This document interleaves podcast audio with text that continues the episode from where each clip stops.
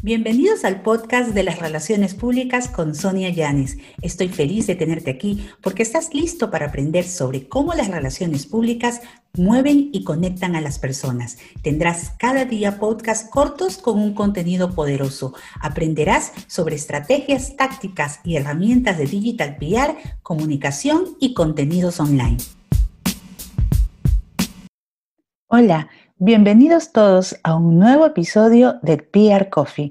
Hoy tengo una invitada muy especial, Cecilia Herbas, quien es catedrática y ha sido directora de comunicación de ministerios e instituciones públicas en el Ecuador. Cecilia, es un gusto tenerte aquí.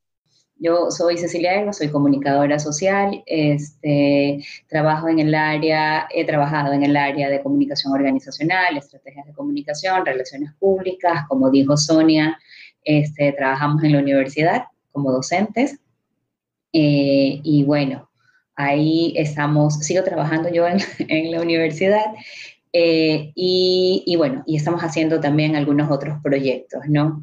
Bueno, ¿y qué te parece si vamos un poco conversando ya sobre lo que tú has visto eh, en, este 2021, sobre los desafíos que tiene la comunicación? Claro, yo creo que hay una, ha habido una distancia física que la hemos tenido que mantener por obvias razones por seguridad, pero creo que hemos estado más conectados que nunca, ¿no? Revisábamos un poco cómo las empresas o todas las marcas, eh, si no tuvieran una imagen o si no tuvieran una conexión en redes sociales, sería imposible verlo y cómo esto nos ayudó, o sea, el tema de la pandemia lo que hizo fue que todos estos procesos de digitalización de los medios y de las marcas se aceleren y eh, todas nuestras miradas estaban ahí, incluso en el tema eh, de comunicación oficial, eh, que es importantísimo que muchas veces las instituciones públicas es como no lo tenían tan bien adaptado, pero definitivamente terminaron poniendo toda la información en las redes. en algún momento yo decía, es imposible ver los efectos de la pandemia sin las redes sociales, porque creo que hemos tenido antes no lo hemos vivido nosotros, nuestra generación, eh, seguramente nadie de los que están aquí, hemos tenido problemas eh, de salud pública muy graves, pero nunca hemos estado tan conectados como en un segundo saber qué está pasando en China o qué está pasando en Australia, Corea del Sur, eh, no lo sé. Hemos tenido, la conectividad nos ha permitido tener información al día. Tener también mucha información falsa para las mismas empresas, ¿no? Que ven ahora otro tipo de enemigo que antes quizás no lo tenían tan mapeado.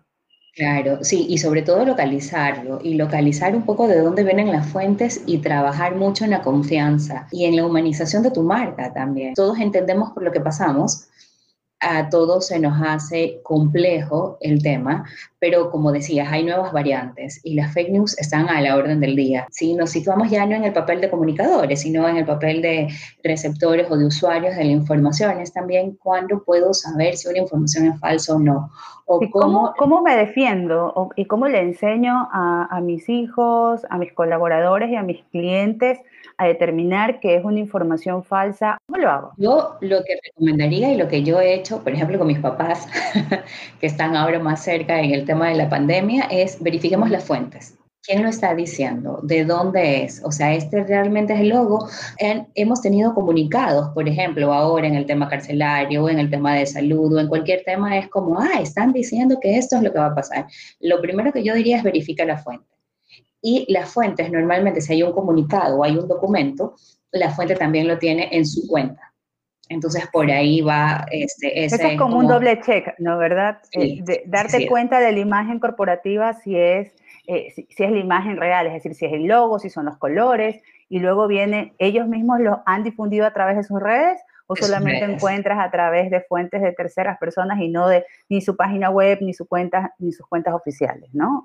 Claro, ese, ese es como los primeros puntos que, que, que, realmente debes realizar. Y también, lo que yo digo es ya hilando un poco más fino, es ver también el tema del tono comunicacional, aunque a veces es complicado, pero normalmente una institución siempre es muy formal, dependiendo de quién sea, ¿no? Su forma de comunicar, pero de repente vemos redactados como en una forma tan cercana que no es común. Eso también es, creo yo, importantísimo. Y si hay algo que yo creo que las instituciones tienen que controlar también es el tema de los audios. Ahora cualquiera graba un audio. Estuvo en la fiesta de tal, donde habían tal contactados y llegó la policía. Y la gente dice, me llegó un audio.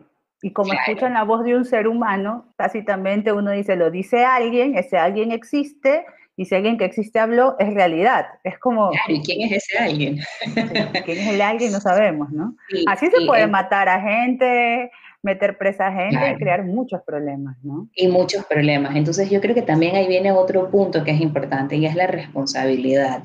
Es la responsabilidad que tienes de, si a ti te llega un audio y tú crees que esto no es cierto, o tienes tus dudas, o te llega una noticia, o te llega una imagen, por ejemplo, una imagen que puede ser hiriente para alguien que falleció, o una imagen de una chica o de un chico en algún tema, no lo pases no lo comuniques. O sea, creo que el tema de responsabilidad está en nosotros. Si yo creo que esta fuente no es fidedigna, es, me ha llegado un mensaje, creo que no es cierto, eh, pero tendríamos que verlo, ¿no? O sea, en familia, típico los chats familiares, revisarlos, porque... que generalmente se dice que los familiares o de tus amigos cercanos son los que tienen mayor injerencia y poder para cambiar tu percepción. Entonces, si dentro de ese chat no hay un periodista o alguien que les dice, a ver, verifiquemos la fuente o revisemos qué pasa, ocurre que ya tienes un chat de 10 personas que luego comparte con otros chats de 10 personas más. Porque es el chat de tu familia, de tu amigo, del trabajo, de tal. aunque también, por ejemplo, yo vi en esta pandemia, es como el doctor tal lo dice, pero tú escuchas la voz, es un personaje que lo reconoces y dices, ok, porque si no tendrías 10.000 remedios caseros que curan el COVID. Tienes que tener una voz oficial que te diga y que puedas reconocer, soy el doctor tal y las recomendaciones son estas, bueno, perfecto, las sigo pandemia y esta crisis obligó eh, a subir ese escalón de responsabilidad en, los, en, las cabezas de estas redes sociales, que cuando detectaban a alguien que mencionaba una noticia sobre el COVID, ponían alerta, eh, aunque usted vea en un X cuenta, vaya consulte con las cuentas oficiales, que era un poco una forma, ¿no?, de, de, contener la fake news. Claro, pero además también, Sonia, todas las redes sociales sacaron información sobre el COVID. ¿Quieres tener más información sobre el COVID? Tal quieres tener tal otra cosa, tal, y los tienes, las mismas redes lo han hecho. Y también en esa época de pandemia hemos visto como en temas políticos las redes también han tenido ahí una claro, suspendieron cuentas a, un presidente que, que, y que ahí también venía un poco la discusión pública, ¿no? De, de qué tan válido es que las redes se conviertan en en, en, árbitros de lo que es exacto, de lo que es verdad o no, porque a la larga una persona tiene su responsabilidad y tú no sabes cuándo un conglomerado pueda tener otros intereses. Eh, y, ahí con la discusión, ¿no? Sí, sí, sí, pero así como decíamos en temas políticos, en temas médicos también es importante. Ok, ¿cuál es mi responsabilidad como usuario en esta red y en poder pasar la información? Y aquí te hago una consulta, porque recordando lo que, lo que vivió nuestro país en el terremoto allá por abril del 2016, y recordando lo que pasó ahora con el COVID. Y en ese momento como empresa, como community manager, salir a ofertar productos, pues... Claro, había, lo que ibas a generar ahí era un rechazo, pero lo que sí podría decir es, estamos trabajando juntos por sobrevivir o por vivir en este, eh, más que sobrevivir, por vivir o por seguir produciendo en un contexto tan complejo. ¿Cómo lo vamos a hacer? Pues bueno, vamos a abaratar nuestros costos, vamos a cerrar oficinas. Es también, ahí viene mucho el tema de la comunicación interna. ¿Cómo le comunicas a estas personas que están trabajando contigo que no vas a poder seguir manteniendo un trabajo? Y si tú no hacías una comunicación interna efectiva, porque no hay peor cosa para una institución que tu propia gente hable mal de ti, o sea, esa forma como se produjo esa ruptura, que la ruptura era entendible, porque tampoco... No tenías cómo soportar el peso. Eso se lo entiende, pero la forma como la comunicas es importantísima, porque estás trabajando con seres humanos también, que están viviendo la misma crisis y la misma angustia, que están perdiendo familia. Entonces ahí cambiar el discurso, humanizar esta marca, acercarme más a mi propio empleado y ese caso de cuando existe pues esta mala comunicación también ocurre, por ejemplo, eh, si una empresa para sobrevivir quizás se tiene que hacer un poquito más pequeña, quizás cerrar locales de atención para privilegiar otros canales de entrega de productos o de promoción. Lo que también podría ocurrir es que se da no solamente, no se da una imagen de ahorro, sino una imagen de debilidad. Porque si tú no le comunicas a tu cliente los esfuerzos que estás haciendo por achicarte y cambiar de plataforma, Por supuesto, te van a ir fatal porque tú dices que pasó, cerraron, pobre gente. Tú no piensas en ese momento como usuario. Y después la gente dice es que cerraron o el empresario dice no me funcionó hacerme digital, no estaba preparado el mercado y realmente hoy es cuando el mercado ecuatoriano está más ávido de, de, saber qué cosas puede adquirir a través, a través de la red. Es más, Hoy por hoy, por ejemplo, hay muchas instituciones públicas que están haciendo unas especies de encuestas para solicitarle a los ciudadanos y que te digan qué trámites piensan que se deben abolir y qué trámites, por ejemplo, se pueden digitalizar. Y, y es porque es el momento. Antes no confiábamos en dar nuestros datos de tarjeta de crédito, que vayan a nuestra casa a dejar las cosas. No sé si te pasaba, pero no sé si era por el mismo tema de seguridad, que la gente no le gustaba dar mucho las direcciones de, su domicilio. Ya no querían que vayan muchos mensajeros. Los ecuatorianos no estábamos acostumbrados, estábamos acostumbrados a ir al sitio y recoger las cosas. Inclusive al principio de la pandemia la gente se quejaba y decía, pero ¿por qué no lo puedo ir a recoger? Y, significaba a veces un poquito más de riesgo también, ¿no? Por la manipulación de alimentos y demás. Claro, pero lo que yo digo es, todo depende de cómo lo veas. Como empresa, esta era una oportunidad para abrir un mercado digital. Ahora, ¿cuán preparados estaban? ¿Y cuánto cambia tu visión de que este proceso ya no puede ser en la misma forma? Y, claro, y no es algo que puedes decidir o querer hacer, ¿no? Es algo que se tiene que hacer se tiene que hacer, pero, pero estamos en una visión, creo yo, que es, la, es el momento de educar también a tu usuario y de explicarle, como decíamos antes. Todo depende de esta estrategia de comunicación, tiene que educar a este usuario. En este momento no podemos abrir el local, pero estamos entregando a domicilio por tu seguridad, por la nuestra, trabajamos juntos. O sea, en la construcción del mensaje que también ¿Quién está a cargo de construir ese mensaje en una microempresa, por ejemplo?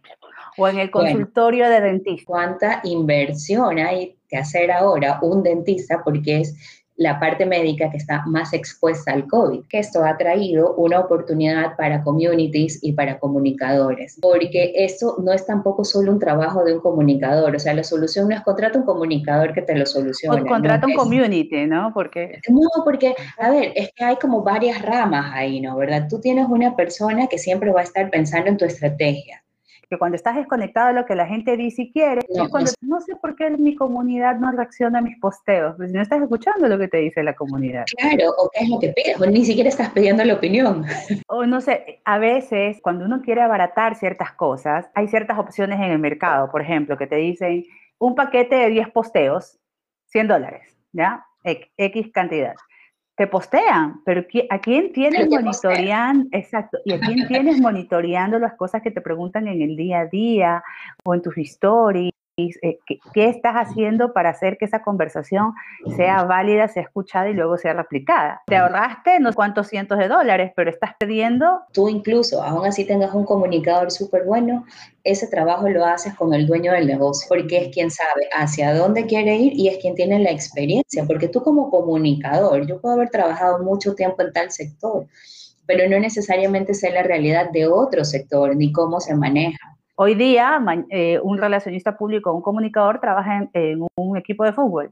Mañana maneja la imagen de una clínica. En dos años está con un político. En tres años, a lo mejor está en la conferencia episcopal ecuatoriana. Entonces. Mira, yo lo que siempre digo es: un comunicador, un periodista, eh, tiene que estar súper enterado de todo lo que pasa. O sea, no es porque tú eres relacionista público, comunicador estratégico, dejaste de ver noticias. No, eso no puede pasar, eso es imposible. Tú tienes que estar conectado todo el tiempo porque tienes que tener al menos una idea de qué es lo que está pasando.